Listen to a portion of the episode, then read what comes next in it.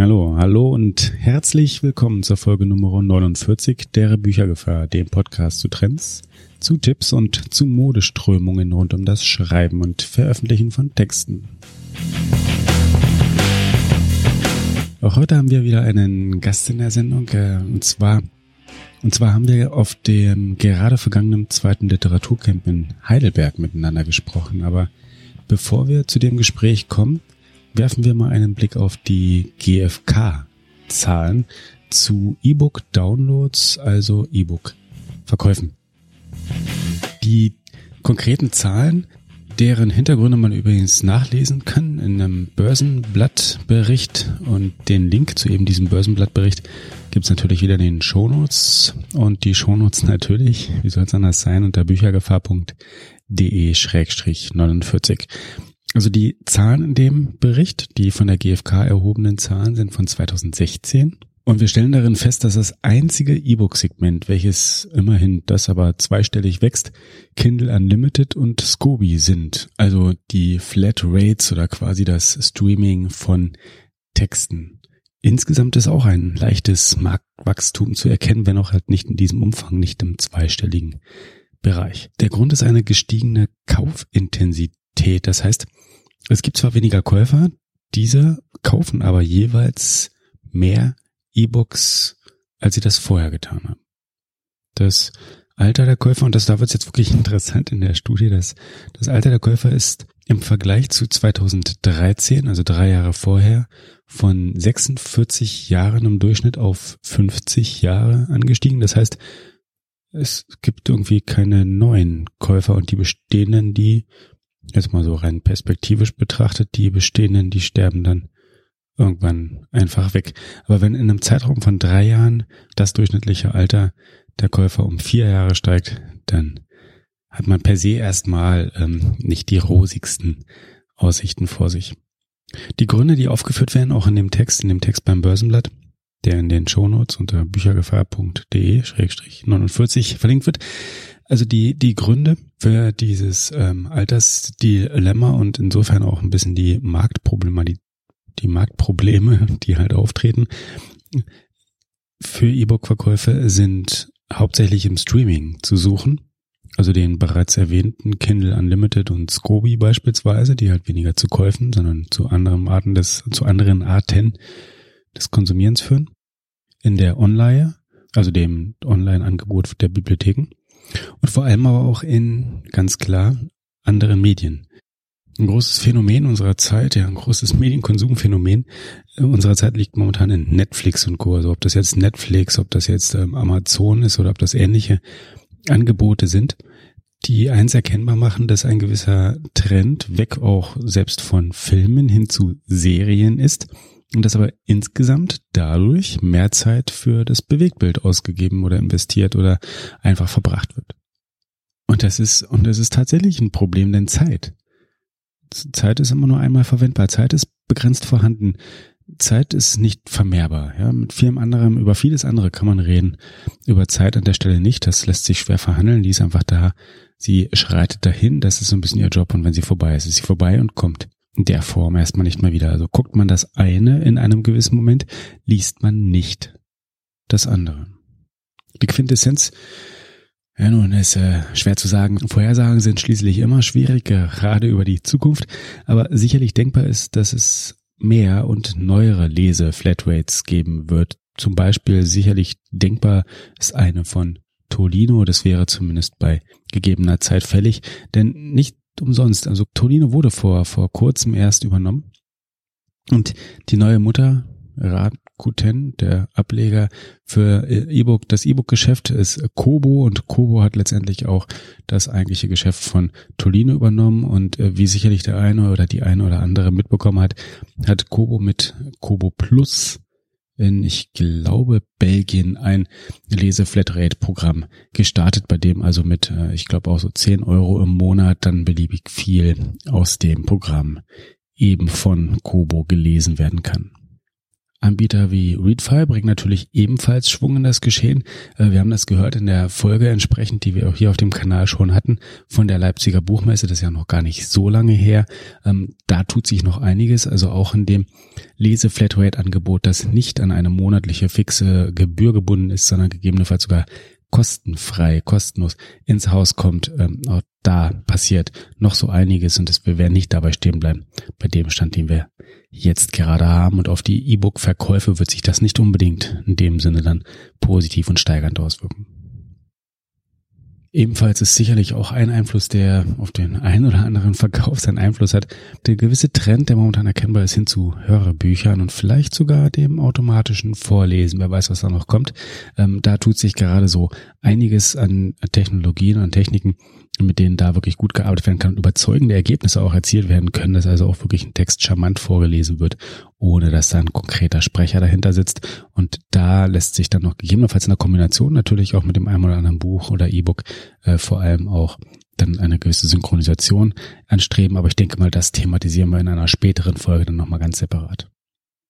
Der reine Kauf, und ich glaube, darauf können wir uns zumindest dann doch einigen, der, der reine wirkliche Kauf eines einzelnen expliziten E-Books wird er zu einem Baustein unter vielen, wenn es um das Konsumieren und das Erwerben von zu konsumierenden Texten geht. Damit, damit möchte ich auch gern die, die Kurve zum gerade vergangenen Literaturcamp in Heidelberg ähm, bekommen, das sich ja thematisch durchaus auch in ganz ähnlichem Umfeld bewegt. Ähm, es war jetzt am letzten Wochenende gerade erst, es war das zweite Literaturcamp insgesamt. Die Premiere gab es im letzten Jahr, was übrigens auch hier auf dem Kanal entsprechend nachzuhören ist.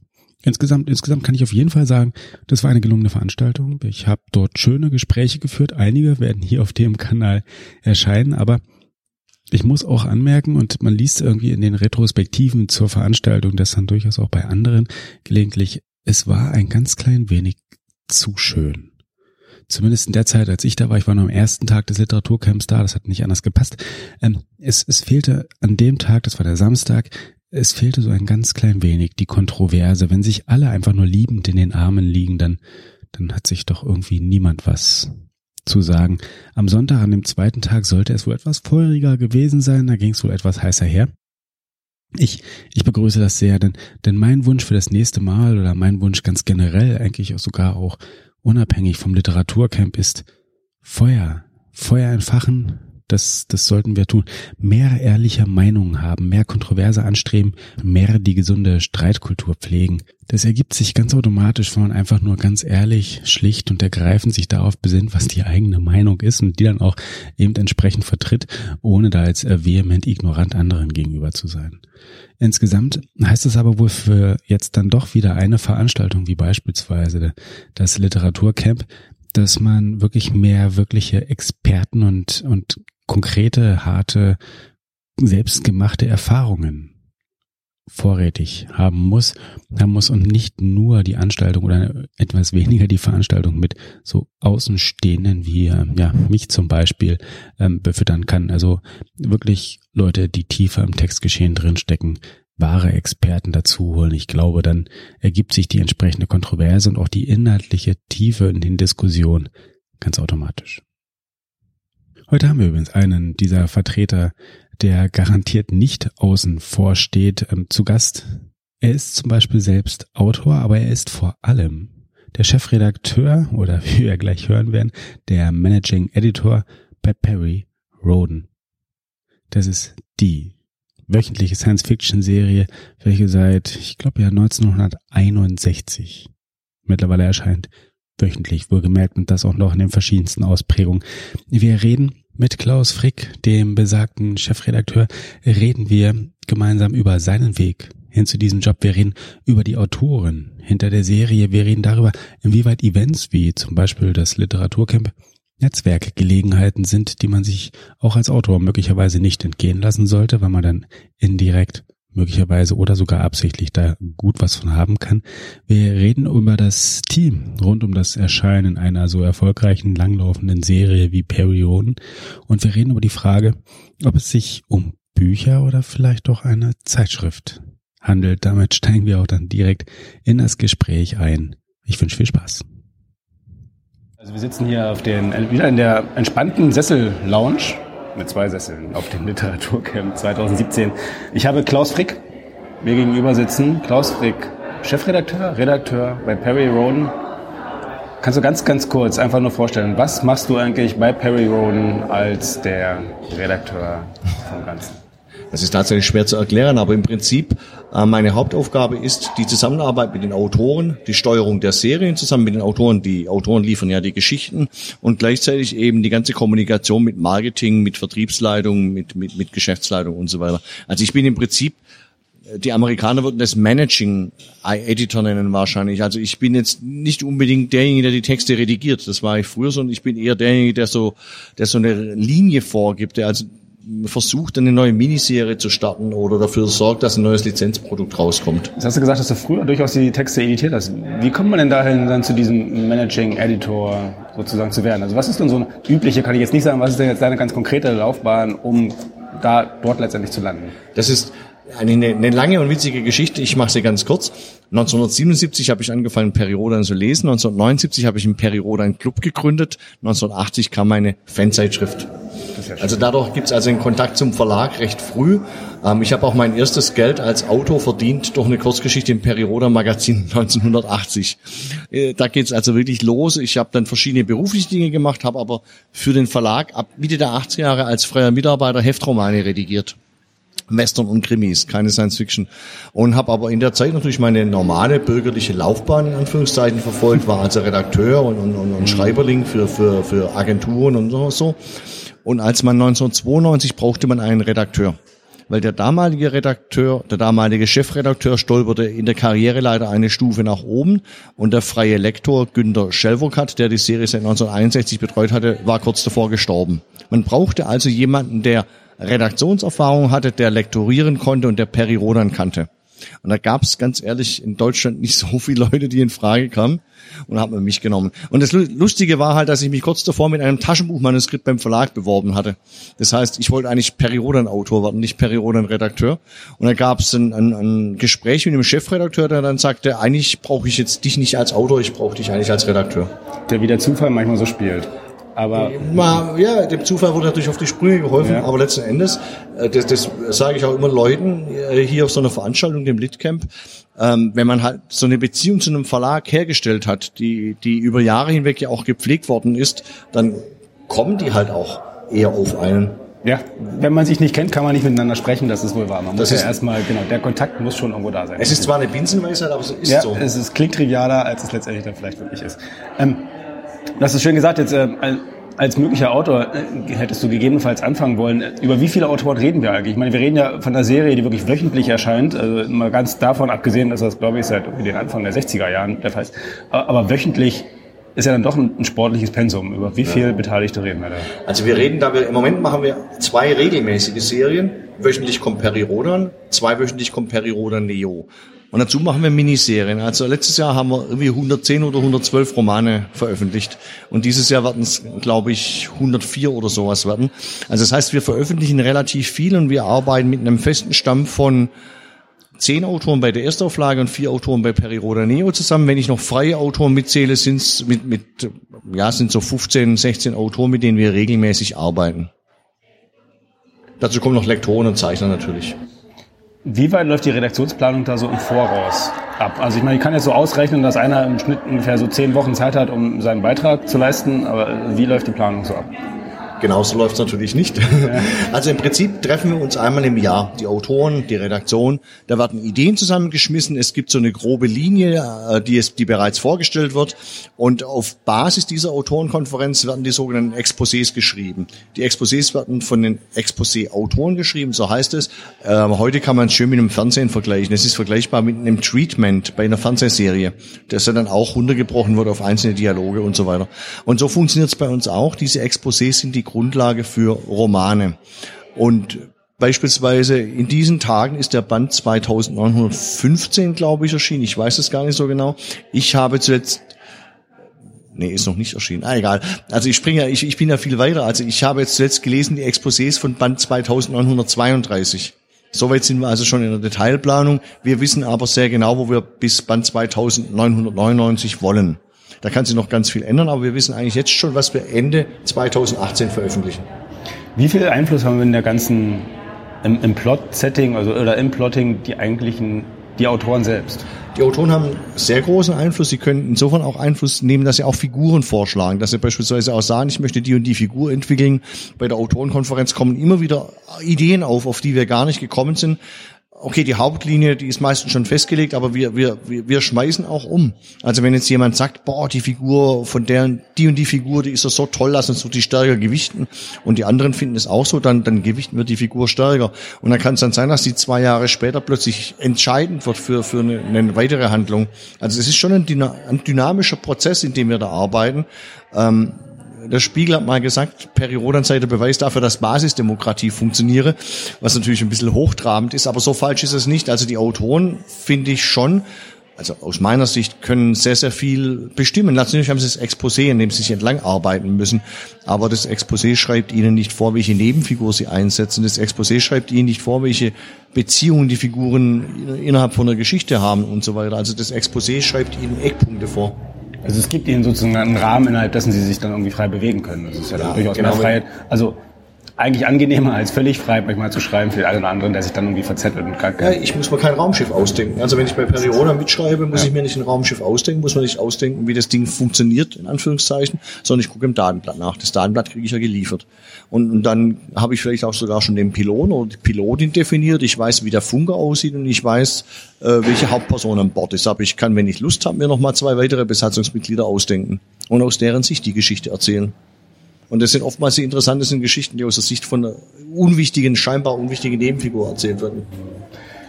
Die Autoren, wie sind die zu euch gekommen? Also du hast vorhin gesagt, du war klassisch, hast dich beworben als Autor. Ist das genau der Prozess, der irgendwie so stattfindet? Dass also jemand sagt, ich Herringbone finde ich, find ich spannend, da bin ich selber schwer drin und ich bewerbe mich jetzt als einer der möglichen nächsten Autoren? Das ist auch schon passiert. Also einer von unseren zwei Exposé-Autoren, der hat immer mal eines Tages vor 10, 12 Jahren mir eine E-Mail geschrieben, hallo, ich bin der Christoph Dittert, ich möchte für Sie schreiben. Und naja, und ich schrieb zurück, ja, was haben Sie denn bisher geschrieben? Wie man das halt so macht, sagt, ja, ich schreibe für die Konkurrenz, ich schreibe für Jerry Cotton und Professor Zamora und so, aber ich kenne Perry Roden aus dem FF, bla bla bla. Und dann meinte ich, ja, schicken Sie doch mal was her. Und dann schickt er ein Manuskript her, bababab, das fand ich ganz okay. Und dann habe ich ihn einbestellt und dann stand er vor mir, der kleine Mann mit der umgedrehten Baseballkappe und dem schlimmen Pfälzer Akzent. Und dann haben wir miteinander chinesisch Mittag gegessen und haben uns quasi abgetastet. Und danach ähm, habe ich mir gedacht, mit dem kann man arbeiten. Also das war wirklich, das war so ein Bewerbungsgespräch, so ein Abtasten. In anderen Fällen ist es so, dass wir uns natürlich anschauen, was gibt's draußen, was, was, was passiert in der Fanszene. Was passiert in der Kleinverlagsszene? Äh, wer veröffentlicht beispielsweise Perirodan Fanromane? Wer, wer schreibt Science Fiction? Könnte vielleicht auch mal für uns tätig werden und sprechen die Leute an. Ja, das passiert durchaus. Ja, ja klar. Ja, okay. Also beispielsweise, wenn, ich, wenn jetzt hier jemand säße, würde sagen, wow, ich habe schon zehn Science Fiction Romane veröffentlicht in dem, dem Verlag. Habt ihr was für mich? Würde ich halt mir das schon mal anschauen natürlich und dann würde ich auch mit der Person reden. Also bei, bei Periroda Neo beispielsweise haben wir jetzt einen Autor reingenommen, den Arno Endler, der vorher ganz fürchterlich viele Kurzgeschichten bei der CT veröffentlicht hat, bei dem Computermagazin, den ich kennengelernt habe bei äh, einem Seminar in Wolfenbüttel an dieser Bundesakademie für kulturelle Bildung, so heißt das Ding wirklich. Und ähm, der hat auch schon Romane veröffentlicht bei kleineren Verlagen und, und der hat immer gefragt, also okay, da war es also, der hat mich gefragt und dann habe ich es wieder vergessen und dann habe ich ihn gefragt. Und, und so sind wir zusammengekommen. Also, weil wir so eine Teamsache sind, finde ich, ist es schon wichtig, dass man sich leiden kann. Das ja. klingt doch ein bisschen hippie-mäßig, aber es ist so. Ja, das ist also, man hängt ja schon relativ eng mit einem relativ auch hartem Arbeitspensum und, und auch einem engen Schedule, genau, Zeitdruck dann auch zusammen, das muss dann schon funktionieren. Also man muss sich, man, man, ich sage mal, wir müssen nicht miteinander rumknutschen, aber wir müssen so ein vernünftiges Verhältnis zueinander haben. Also wir müssen auch nicht befreundet sein und uns im Urlaub begleiten oder sowas, aber, aber ich muss im Auto auch mal sagen können, du, dein Roman ist scheiße. Also ich sag's meistens höflicher, aber ich muss es ihm sagen können, ohne dass es für ihn eine persönliche Tragödie ist. Und der Autor muss aber auch sagen können, du, ich pack's jetzt nicht aus dem und dem Grund, ohne dass ich ihn rausschmeiße. Ja? Wenn wir auf die, wenn wir die zusammen, Zusammenarbeit gleich noch ein bisschen weitergreifen, also welche Rollen sind noch eigentlich alles beteiligt, um die Serien entsprechend so erscheinen zu lassen? Das ist das ganz klassische Verlagskonstrukt. Ich habe da meine Lektoren Genau, also Verlagskonstrukt, was, was ja mit Geschäftsführung, mit Vertriebsabteilung, immer im Prinzip muss man den LKW-Fahrer dazu äh, zählen, ne, der, der die Ware von der Druckerei zum Grossisten liefert. Also es ist das ganz, wir sind ein Zeitschriftenverlag, das ist ganz wichtig. Das heißt, wir werden wie eine Zeitschrift behandelt. Also äh, viele Diskussionen, die ich mit Lesern oder auch mit Autoren führe, sind für mich irrwitzig, insofern, dass die halt von Buchverlagslogik ausgehen. Wir sind aber eine Zeitschriftenverlagslogik und da ist die Logik anders. Also beispielsweise, wir haben ja, unsere Produkte werden ausgeliefert und wenn der Händler sie nicht verkauft, schmeißt er sie weg. Also die werden ja auch nicht retourniert. Das ist ja nicht so wie im Buchhandel. Also die, die ganze, die ganze, die ganzen Abläufe bei uns in so einem Zeitschriftenverlag sind die wie von einer Frauenzeitschrift oder von einer Programmzeitschrift. Das ist ja mal ein charmanter Vergleich. Ja, die liegen halt eine Woche lang draußen und dann nicht mehr. Ja, das stimmt. Das ist ja auch schwierig manchmal. Ne? Also wenn der Kunde dann oder die Kundin einen Roman nachbestellen möchte, ist es zwar theoretisch machbar, aber nicht ganz so einfach. Okay. Liefert ihr, liefert ihr selbst einen Dienst, der das dann anbieten würde? Oder? Wir haben, wir haben für das Nachbestellen. Ja. Ähm, das ist derzeit noch bei dem Pressevertrieb, Pressevertrieb Nord angesiedelt, was eine Tochter unseres Mutterkonzerns ist. Und wir sind gerade dabei, einen eigenen Shop aufzubauen, wo wir solche Dinge auch anbieten. Okay. Ja. Ja, wunderbar. Das beschließt meine Fragen, die ich hatte. Vielen Dank. Gerne. Ja, und damit hätten wir auch eine der eingangs gestellten Fragen dann ganz gut beantwortet. Es handelt sich bei Perry Roden also um eine Zeitschrift. Auch diese, auch diese konkurriert natürlich ebenso wie die eingangs erwähnten E-Books mit dem Streaming von Serien und den ähnlichen ähm, artverwandten Ablenkungsmöglichkeiten, die wir so haben. Die Zukunft ist auch hier also sicherlich spannend. Ich denke mal, wir bleiben dran und beobachten das Ganze. Links, Links zu Perry Rowan, zu Klaus Frick und der ein oder anderen erwähnten Person gibt es natürlich in den Shownotes. Die Shownotes, ich erwähne das gern, wie immer unter büchergefahr.de Schrägstrich 49. Damit verabschiede ich mich im Wesentlichen auch schon für heute und freue mich sehr auf die nächste Folge, die Nummer 50. Ist ja dann doch eine schöne kleine runde Zahl und eins, eins kann ich schon verraten. Auch in dieser werden wir wieder einen Gast haben und es wird sich lohnen, behaupte ich jetzt einfach mal. In diesem Sinne, bis dahin, bleibt diesem Kanal wohlgesonnen, unterstützt uns gern auf SteadyHQ und ich wünsche frohes Schreiben, frohes Veröffentlichen und natürlich frohes Lesen, gern auch von Science-Fiction-Serien in Zeitschriftenform. Adios.